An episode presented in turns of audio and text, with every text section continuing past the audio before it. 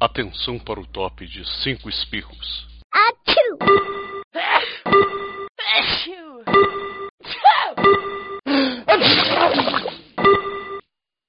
Reportagem especial da semana.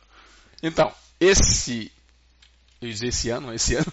Este, esta semana, a gente vai falar, dando continuidade ao que a gente estava falando na semana passada e outra, do nosso querido outono. Outono.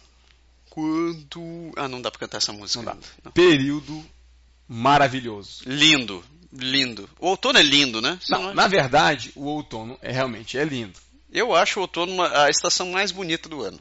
Pessoalmente, Sem dúvida. eu adoro o outono. Pelo menos a primeira semana dele.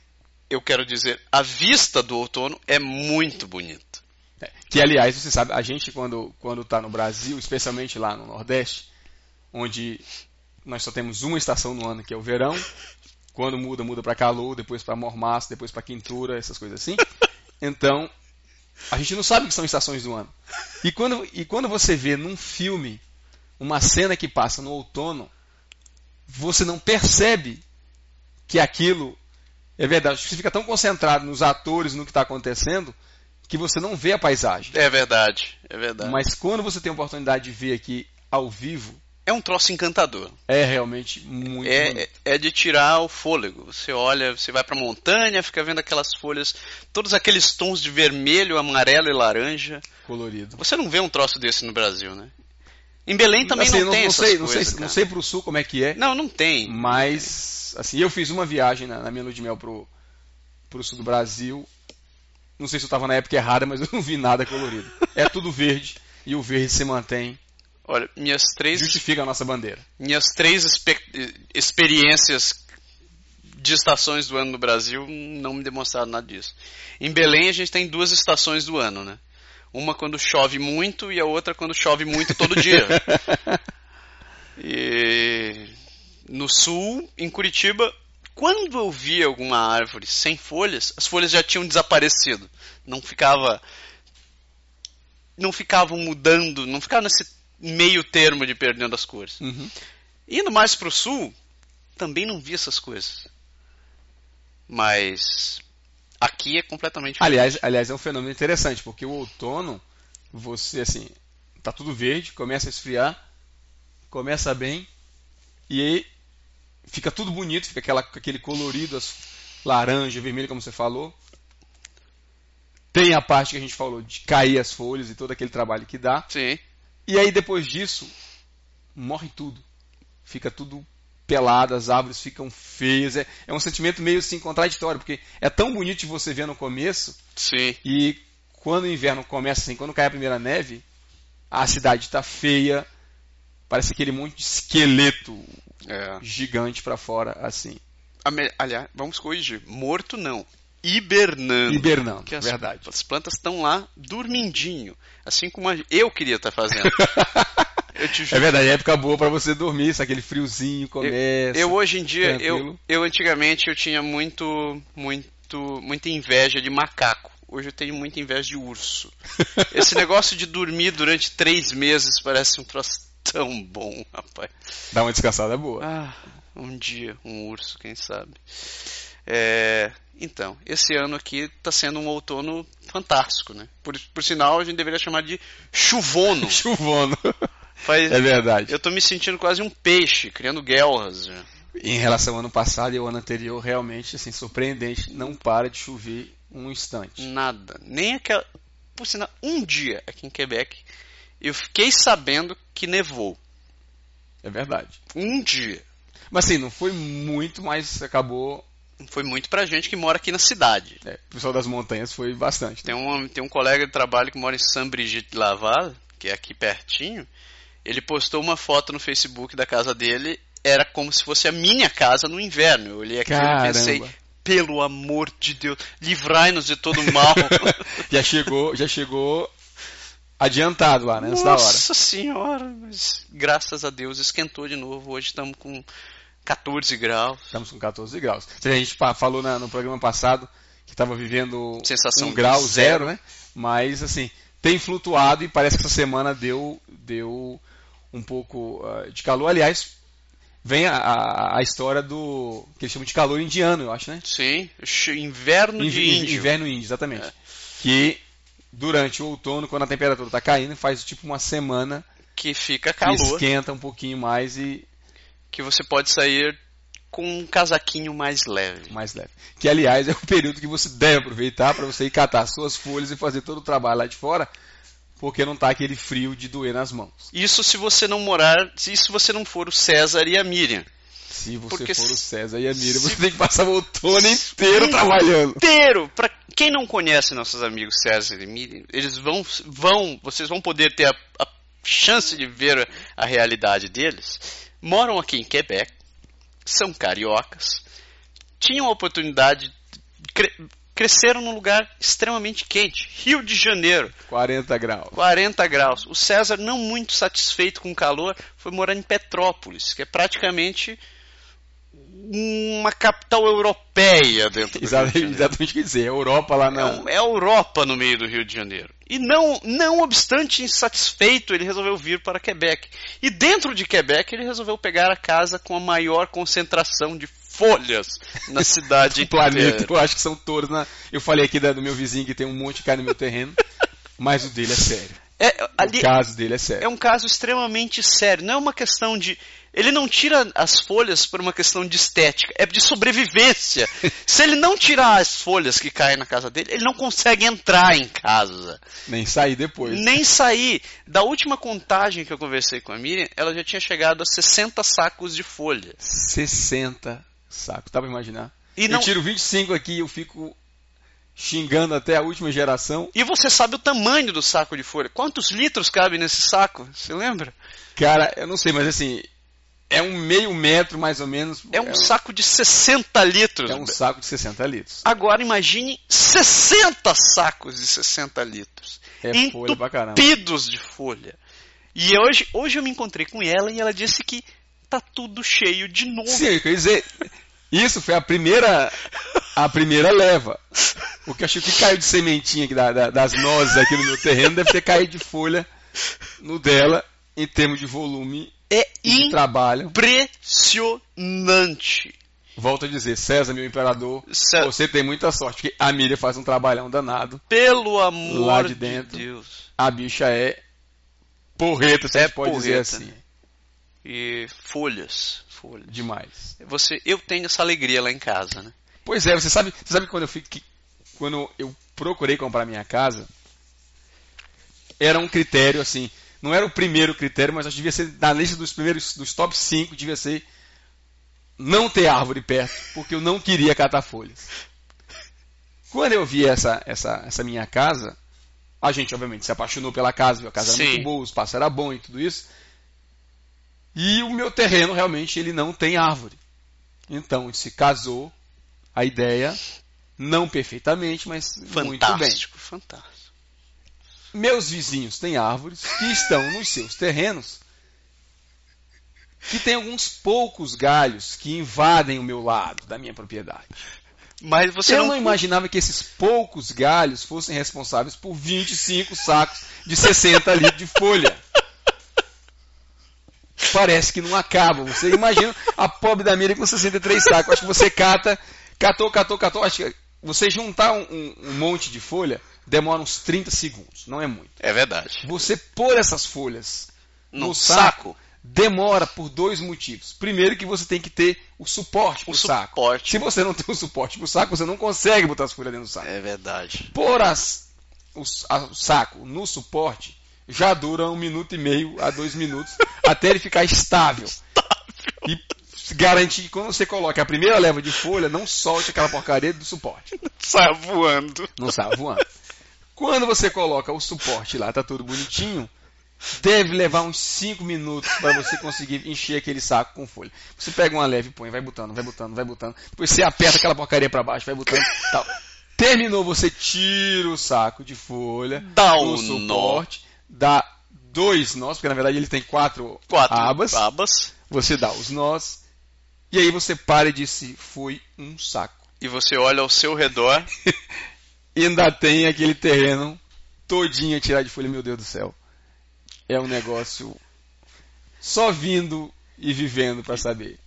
Você tá falando, começou a falar sobre o suporte de saco. Isso é uma coisa que talvez as pessoas não conheçam, que não vivem aqui na nossa vida. Aqui no Quebec tem toda uma questão de usar a ferramenta certa para a coisa certa. Para a coisa certa. É incrível. É diferente de no Brasil. Você contrata um pedreiro, o pedreiro tem uma chave de fenda e um martelo. E ele faz tudo com aquela chave de fenda e aquele martelo. Aqui não. Se você quiser colocar um prego, tem um troço para colocar prego. Você vai furar uma parede, tem um troço para furar a parede. Ah, você vai colocar um pendurar um quadro na parede, uhum, tem um quadro. Tem um troço. É isso. impressionante como eles desenvolvem tecnologia para esse tipo de coisa. E isso se aplica muito também para tirar folhas. Para tirar folhas. Não venha com aquela história de não, eu tenho uma vassoura, vai ser suficiente. Impossível. Na verdade, vai ser suficiente, vai. vai você... Mas os 63 sacos da milha vão demorar até o inverno que vem para você conseguir tirar tudo, é impossível. E você sabe por que, que você tem que tirar as, né, as folhas? Por causa dos bichos. Isso enche de rato. Hum, detalhe que eu não sabia. Assim, eu sei que na frente da casa você é obrigado a tirar. Sim. Por uma questão de estética, assim, a, o governo exige que você limpe, você limpe. para manter a harmonização do visual da, da cidade. Aliás, a prefeitura, para quem não sabe, ela é detentora dos direitos visuais da sua casa. Se você quer fazer uma reforma na frente da sua casa, você tem, tem que ser autorizado, autorizado pela prefeitura. E pode ser que ela não autorize se ela achar que isso vai estragar estraga a estética, a estética da, da, da, coisa. Mas voltando ao assunto, eu não sabia que tinha a ver com, com as. A partir do quintal, pelo menos, que tinha a ver com. Tem no quintal. Com os bichos. Você. Porque tem diversas maneiras de você cortar, de você tirar as folhas. A primeira é você catando as folhas. Tem gente que queima as folhas. Sim. O que tem. Os vizinhos adoram quando alguém e queima. aquele cheiro de fedor de folha molhada queimando. Magnífico. Magnífico. Tem uma terceira solução, que é você passar a máquina de cortar grama por cima das folhas. Isso eu já ouvi. Desde que a sua máquina seja daquelas que faz tritura, tritura trituração de Isso. folhas. Mas tem mesmo para essas tem um limite, porque ela tem que triturar muito pequenino. Para essas é uma vantagem porque serve como um adubo para grama. falar disso também, exato. E isso serve porque quando cair aquela primeira neve em cima daquelas folhas, ela vai puff, fazer aquela fofada em cima da sua grama. Aliás, você sabe, só fazendo um pequeno parênteses, que quando eu comprei a casa foi exatamente no período do outono. Que lindo. Então a minha proprietária anterior, ela disse: dane-se as folhas, porque é esse imbecil que está chegando que vai entrar no meu lugar. Então nevou em cima do meu terreno, e você... com todas as folhas do outono em cima. Que lindo! Quando a primavera começou, para aquela nossa surpresa, estava lotado de aquela papa de folha misturada com terra, misturada com coisa. Aquele uma maravilha. Limo, coisa linda. Coisa linda. Mas então, a razão principal de você ter que tirar as folhas é porque os bichos, roedores, cobras e bichos parecidos, eles dormem embaixo das folhas. E na primavera, se você você teve muita sorte, porque se você tivesse tido rato, eles entrariam direto para sua casa, que é o lugar mais quente. Lógico, hein? No começo da primavera. Que coisa, Então, lembre-se disso quando você for tirar as folhinhas. Eu vou tirar já já, na verdade. vou limpar tudinho. Aliás, assim, se você olhar meu terreno hoje, aqui embaixo, eu fiz as minhas pilhinhas de folha para tirar. Ah, é por isso que estão esses montinhos aqui. É porque era para eu ter catado depois, mas para variar escureceu, eu não estava filmando dessa vez. e eu acabei deixando lá. Mas já está tão cheio de novo que eu vou ter que fazer mais, mais um montinho daqui a pouco. É. Outra coisa mudando de assunto, outra coisa que, que começa, que aparece junto com o outono, é o fator aquecimento. Sim. Você sabe que as casas aqui são isoladas para resistir às temperaturas mais baixas, senão todo mundo congelava. Exatamente. Só que o isolamento da casa ele funciona até um certo nível, até a temperatura chegar a mais ou menos uns menos 5, menos 10 Sim. graus. Depois disso, obviamente, os muros da casa não resistem mais ao frio uhum. e começa a entrar mais do que, do que deveria. Daí a história do aquecimento. Então, todo o sistema da, das casas é montado sobre, sobre plataformas de, de. Aliás, tem várias soluções, na verdade. Né? Tem gente que utiliza máquinas de, que, que sopram o ar quente distribuído pela casa através de canalizações. Tem gente que usa é, uma espécie de canaleta metálica que esquenta e joga aquele ar. É uma, seco, resist... é uma resistência. Isso. Que joga para casa. E isso você programa para manter a temperatura da sua casa. Idealmente, você programa esse negócio para que ele mantenha isso. Vale dizer que se você vive nas, no, no, a 25 graus, a 28 graus no verão, quando esfria, você não pode manter sua casa na mesma temperatura. Um, porque você vai cozinhar dentro dela. e dois, porque você vai ter o choque térmico assim que você sair Exatamente. a menos 30 logo em seguida. Então a gente mantém a casa, em média, entre 18 e 22 graus, dependendo da resistência de, de cada um. É verdade. Quanto você deixa sua casa, A Breno? minha casa eu deixo normalmente em 20, 21. É, então você é tão mão de vaca quanto eu. Eu- Mas não tem a ver com eletricidade, tem a ver com realmente com resistência. Assim, você, é, parece é, brincadeira, eu vim do Ceará, a gente vive a 35 graus o tempo todo lá em cima, e você dizer que a 18 Tá quente? eu fico de short, sem camisa de casa, meus filhos de cueca correndo pela casa, vai pensar que a gente é maluco.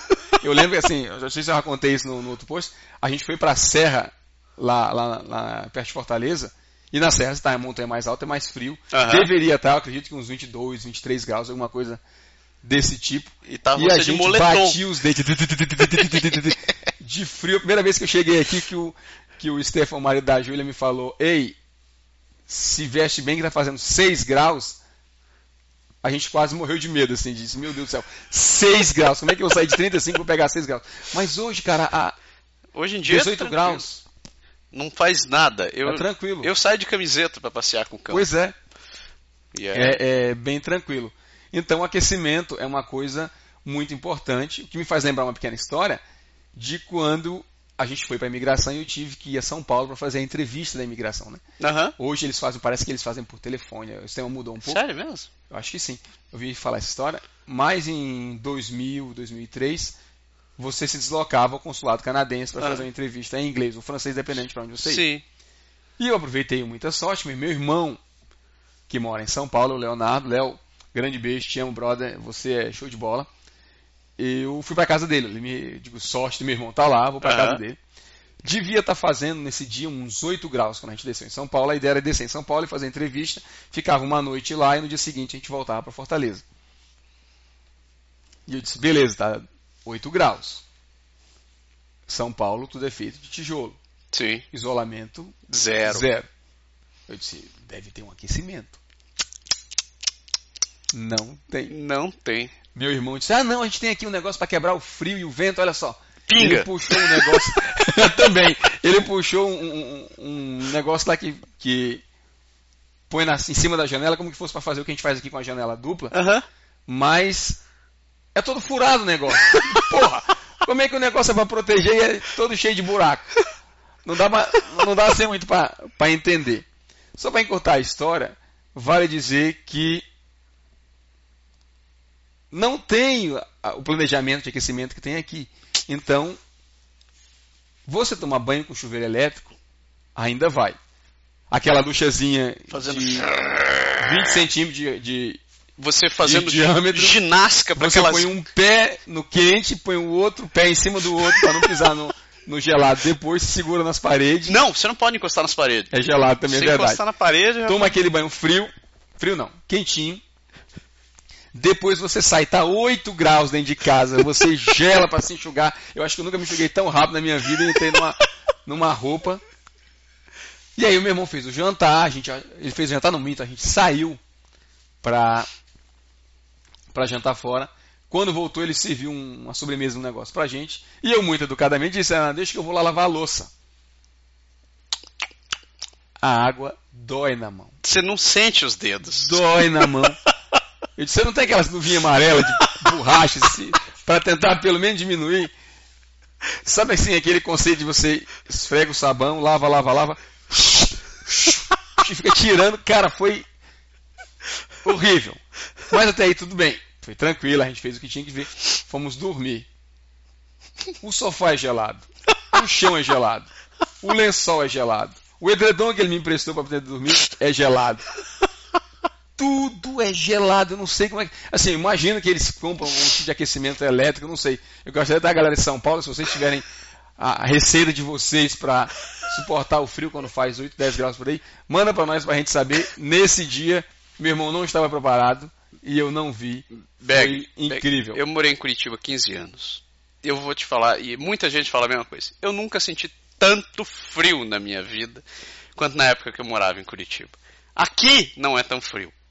Não, aqui não faz frio. Aqui não faz frio. Faz menos 30, mas não faz frio. Olha, minha mãe, a, a, a casa que a gente morava, a casa que eu morava na minha mãe, ela ela não tinha nenhum nada, pra, como todas as casas lá não tinha nenhuma preparação térmica. E a casa da mãe tinha aquele chuveiro elétrico que você liga e e você deixa o chuveiro quase desligando para e ele queimando, fazendo, oh! Com certeza. um e você ali se deslocando. Entra um pedacinho do braço, entra um pedacinho da. Entra, coloca um braço, molha a bunda, molha o saco, molha a cabeça, enxuga rápido, escova rápido e acabou. E tem que ser assim. E você deixa, você liga aquele chuveiro uns 15 minutos antes de tomar banho para que você entre e o ambiente esteja menos frio. Aí você vai tomar banho. Aquela fumaça toda no banheiro assim. Aquela fumaça, você não vê porra nenhuma, né? Você termina de tomar o banho, pega aquela toalha, se enxuga e tal, vai vestir a cueca e por alguma razão infeliz você se desequilibra e encosta a bunda na parede.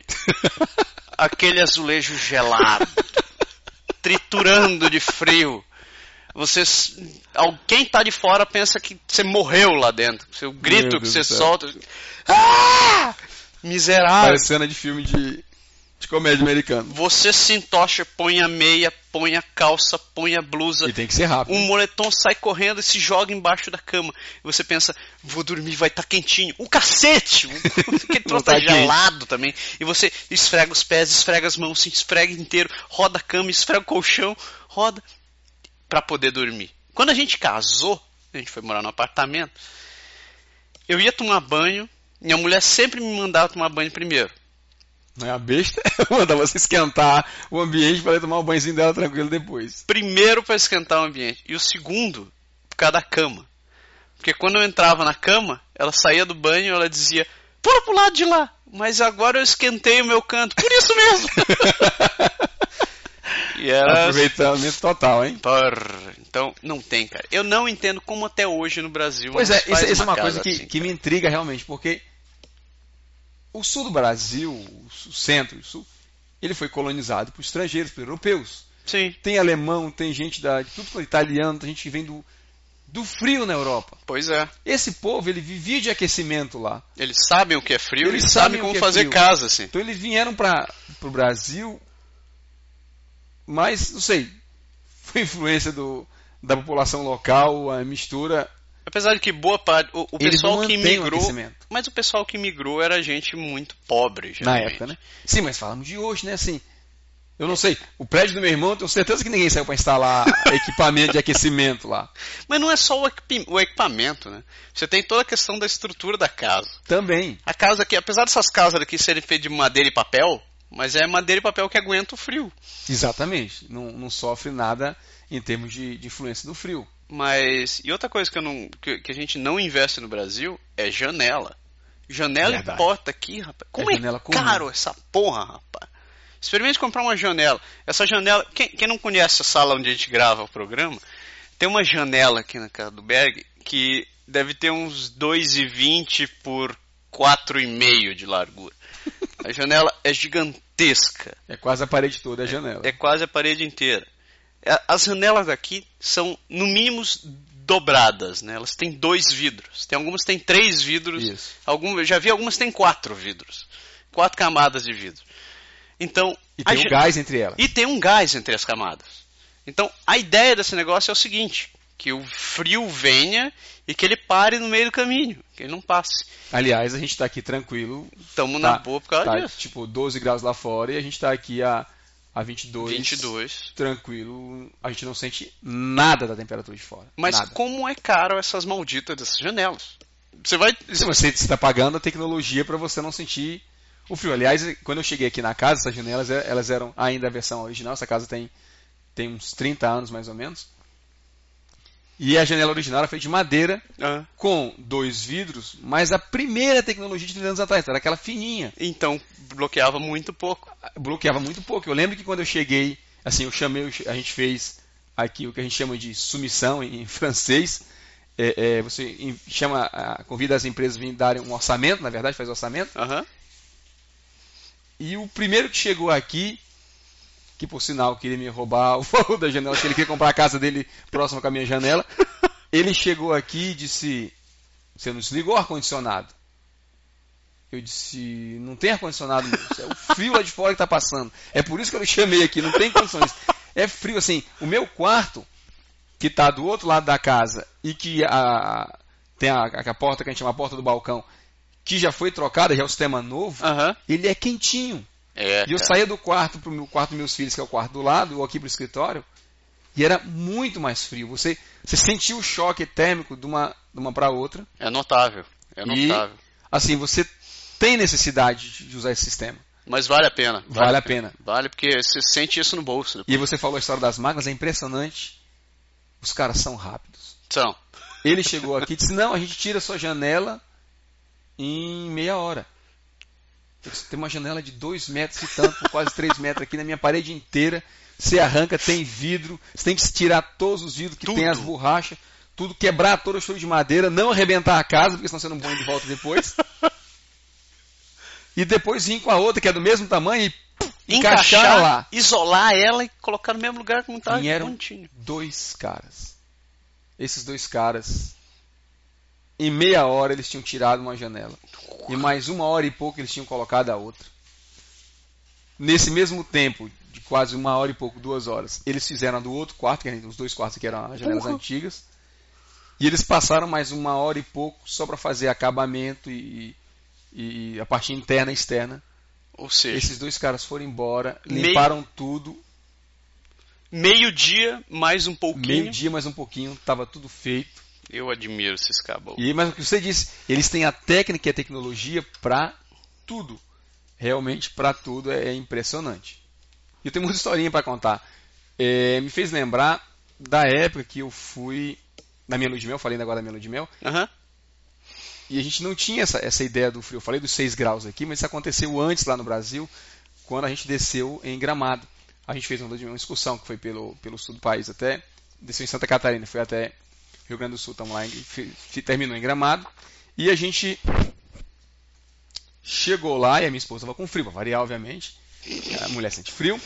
E a gente estava, apesar de estar agasalhado e tudo, ela está com frio. Então a gente chegou, chegamos no quarto do hotel, aquele hotel 5 estrelas, bonitão e tal. Sim. E eu tive aquele primeiro contato com um sistema de aquecimento que a gente não falou aqui, que são aqueles aquelas sanfonas. Pode crer. Sabe? O Pode sistema, o sistema de que É água óleo, né? quente. Aquele negócio- ah, óleo, aquele água é água quente, quente. é. Então ele tem uma, uma, uma espécie de sanfona de metal dentro, dentro da- da- das- dos, dos cômodos. E quando você abre ali, você regula a, a- quantidade de água quente, temperatura, a água circula Aham. ali dentro e aquilo gera calor. Assim, é menos agressivo, porque o calor é, é- é- É mais vai mais úmido. devagarzinho, mas É. demora mais para esquentar. É. E aí, a minha esposa disse, ela disse, Berg, eu tô com frio, mexe ali no aquecedor, ver se a gente esquenta um pouquinho mais o quarto. Eu digo, beleza. E aí eu cheguei lá e olhei para o aquecedor, prazer, Berg, tudo bem? E eu fiquei procurando onde é que estava a maçaneta e não tinha maçaneta. E procurei um botão, não tinha, então deve ser na parede, então, ó, ser elétrico. Eu fui procurar, não tinha termostato, e eu fui, eu rodei o quarto e procurei, não tinha nada que fizesse aquele negócio ligar. Eu botei a mão, tava frio, tava gelado o aquecedor. Você ter ideia de como tava dentro do quarto. Né? E aí eu disse, vou, vou pagar o meu mico, vou ligar para a recepção para perguntar como é que liga o negócio que não, eu não, né? assumi a minha incompetência, eu não sei como é que liga essa porcaria. De repente deve ser aquela coisa bem simples assim, mas eu não sei. E aí eu pego o disco zero lá, a mulher atende, gentil, e disse, minha senhora, é, nós estamos aqui no quarto número tal e o aquecimento está desligado, a gente está com frio. E eu queria saber Como é que vai pra ligar esse negócio? como é que eu ligo esse negócio aqui, porque eu já procurei em todo canto no quarto e não tem. Ela disse, não, senhor, realmente não tem. Isso é um sistema automático do hotel, é centralizado. A gente só liga quando baixa de zero. Ah, Eu disse, tá bom, tá, ok, entendi, obrigado. E a minha esposa disse, e aí, ela falou o quê? Eu fiz igual no filme, disse, ela falou que tu vai congelar condenado, porque não tem, não tem o que fazer não. Eles não vão ligar, é a gente queimar tudo que vem lá de cima e vai morrer de frio nessa porcaria. Não, aí veste mais roupa. Né? Você chega no quarto, lua de mel com a sua esposa e eu tô mandando ela vestir roupa. Veste roupa. Põe mais roupa pra você não, não, não congelar, porque senão E foi assim no, não tem. a lua de mel A inteira. lua de mel foi assim. Então, aliás, a lua de mel tem umas histórias engraçadas pra contar, mas vamos deixar isso pra, pra um outro programa. Moral da história. Vai tirar uma lua de mel? Procure um hotel que tem aquecimento, né? Vai pro resort lá na Bahia, você vai estar super tranquilo. Num pior caso, se liga um ar-condicionadozinho, Ar-condicionado senta na banheira de hidromassagem, fica tranquilo. Vai poder ficar andando como o mundo te deu, te- como vê o mundo, né? Como veio ao mundo. Não vai passar o. Não, não vai passar esse mico que eu Não passei. tinha po- a porcaria do aquecimento, era central. rapaz. Era central, não tinha o que fazer. Tava, pena. eh, o hotel usava um sistema lá que de determinada temperatura, acho que zero, eles ligavam e aí começava a aquecer para todo mundo. Como devia estar uns 4, 6, 8 graus, eu não sei exatamente, não lembro que temperatura Ah, estava na que época. Pariu. Aliás, outono, falando de outono e temperatura, a gente tem um canal da meteorologia aqui. Né? É vero? Você sabe que durante o verão você não se incomoda, a gente não olha, mas a partir do outono você começa a olhar que Todo temperatura dia. vai fazer todo dia, às vezes várias vezes por dia, para você saber o que está fazendo lá fora quando você sair, para saber qual roupa usar. Isso é importante, cara. Outra coisa diretamente ligada com isso é o fato de você ter Ah. meia, casaco, luvas e todo o kit apropriado para o começo do outono, para o final do outono, para o começo do inverno, Pro meio final do inverno. E assim vai, você fica dependente da meteorologia, que não é como a nossa meteorologia brasileira, que só tem sol e chuva, 50% de acerto. Aqui, apesar de que aqui no verão eles, Eles não erram. acertam muito, né, cara? Não. Mas aqui eu acho assim também. Acho que aqui sofre muita influência do que acontece é, no final dos Estados Unidos, no meio dos Estados Unidos, no Atlântico. Sabe toda aquela parte de, de El Ninho, aquele fenômeno que acontece perto da, Aham. da Flórida e por ali, e mais uma parte no Pacífico. E eles, eles se perdem um pouco em relação a isso. Fica difícil. A gente sabe que chama de previsão, porque assim, não é uma afirmação, eles, Sim. eles dizem o que acham que vai acontecer. Aqui a gente sabe que a previsão de dois, três dias você não pode confiar porque muda. Vai mudar. Com Mas a certeza. do dia, cara, é fantástico. Não, eu, eu, eu admiro a previsão do frio deles. Ele não tem um dia que seja errado. É Também se eles fantástico. errar, mata a galera. Não tem como, né? Rapaz. Não podem errar. Os caras são muito bons. Mas o lance da roupa é importante, hein? A gente chegou aqui com roupa do Brasil, que a gente usava em Curitiba. A gente não tem mais nenhuma. Não é a mesma coisa. Não, não, não, não, não é. Hoje eu sou capaz. Você compra uma calça que teoricamente seria uma calça de, de que você, igual a que você teria no Brasil, mas não é, porque tem alguma coisa no meio da calça, como por exemplo essa daqui que eu estou usando agora, ela tem um tipo um forro Um por baixo dela. Isso esquenta pra caramba. E esse troço esquenta pra diabo. Essa mesma, impressionante. essa mesma calça que eu estou usando hoje, no outono, eu vou usar no inverno. Com a diferença de que o dia que estiver fazendo menos 20, eu devo estar com uma cirola Uma- para poder andar na rua. baixo, exatamente, poder andar na rua. Mas faz muita diferença. Você ter uma luva. Eh, Me lembra meu chefe. Eu tinha um chefe, quando eu trabalhava para o banco, que ele morava em Nova York. Não na cidade de Manhattan, não, não, não na ilha. Mas eh, ficava duas horas de trem de, de, de Manhattan. E ele contava que na cidade onde ele morava, na casa dele, o fundo da casa dele era um bosque. Eram trocentos hectares de bosque. Caramba. E quando ele trabalhava de casa, ele é judeu, e como você sabe, os judeus eles não trabalham da sexta-feira à noite, do, da- do pôr do sol da sexta-feira até o pôr do sol do sábado. Eles não trabalham. Então, sexta-feira, para evitar problemas, ele trabalhava de casa. Uhum. E ele sempre me contava, nas sextas, quando a gente ficava conversando, alguma coisa diferente acontecendo. Era impressionante porque o Steve sempre era um cara que fugia do normal. Então, um dia, o clássico era o seguinte: a mulher dele era muito braba com ele. Então, ela dizia, ela não deixava ele aumentar o aquecimento da casa. Eita, nós. E ele trabalhando dentro de casa, tem fama de daquele mão de jeito, vaga, né? sempre atravessando o Atlântico com um sorrisal em pó na mão e chegando intacto. chega né? intacto. E ela dizia, não, não pode ligar o aquecimento. Ele dizia, mas eu tô com frio. Ele, põe roupa. Ele, que coisa.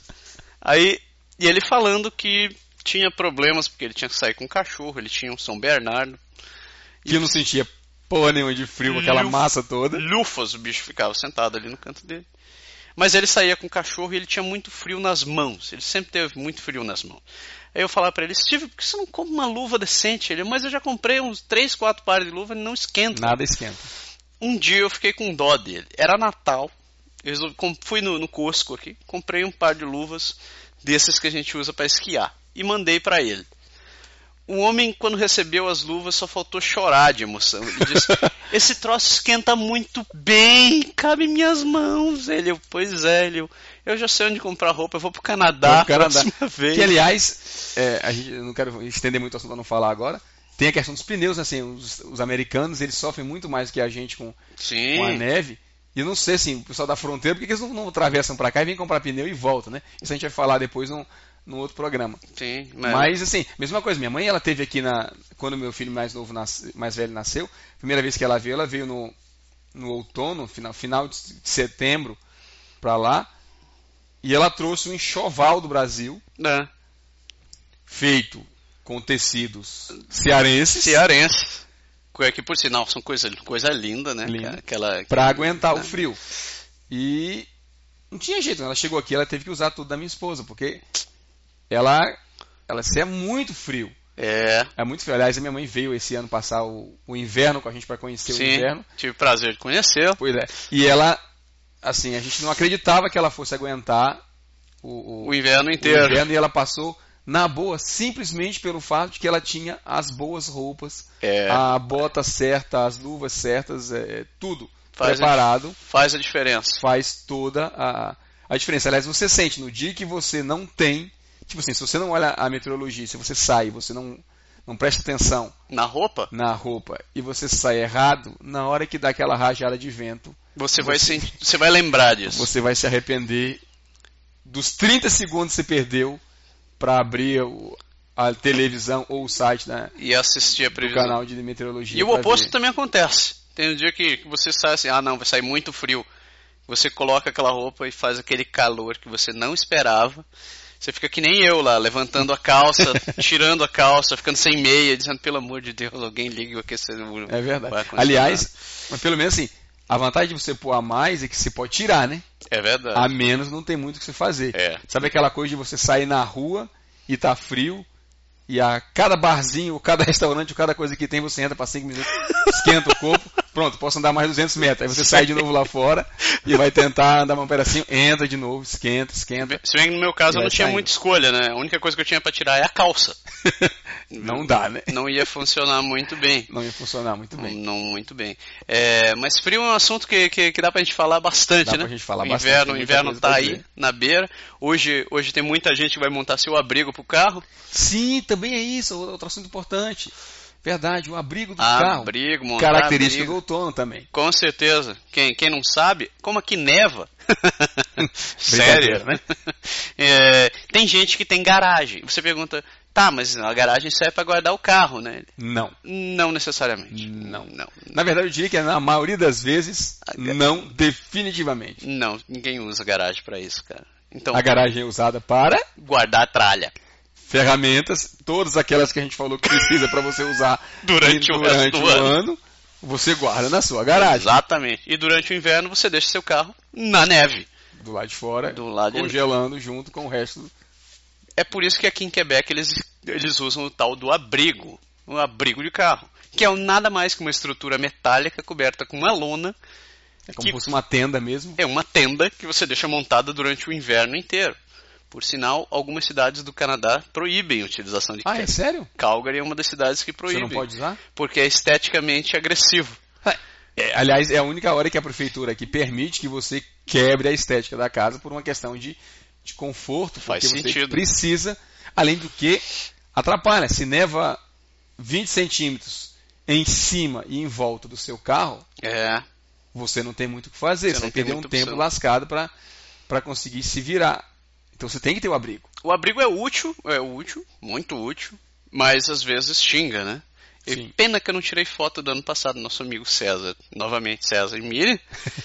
Cara, nevou tanto, tanto em cima daquele abrigo que a neve dos lados estava quase cobrindo o abrigo dele. Aconteceu comigo. Tu contigo também? Aconteceu comigo. Esse ano eu estou pensando duas vezes, nós estamos na época de montar o abrigo, não montei o meu ainda. Sim. Eu estou pensando se, se eu vou realmente montá-lo. É Aliás, é, vamos deixar a montagem do abrigo para falar no próximo programa, senão a gente vai ultrapassar, vai bater o recorde das duas horas. Novamente. Mas é, é, aconteceu a mesma coisa comigo.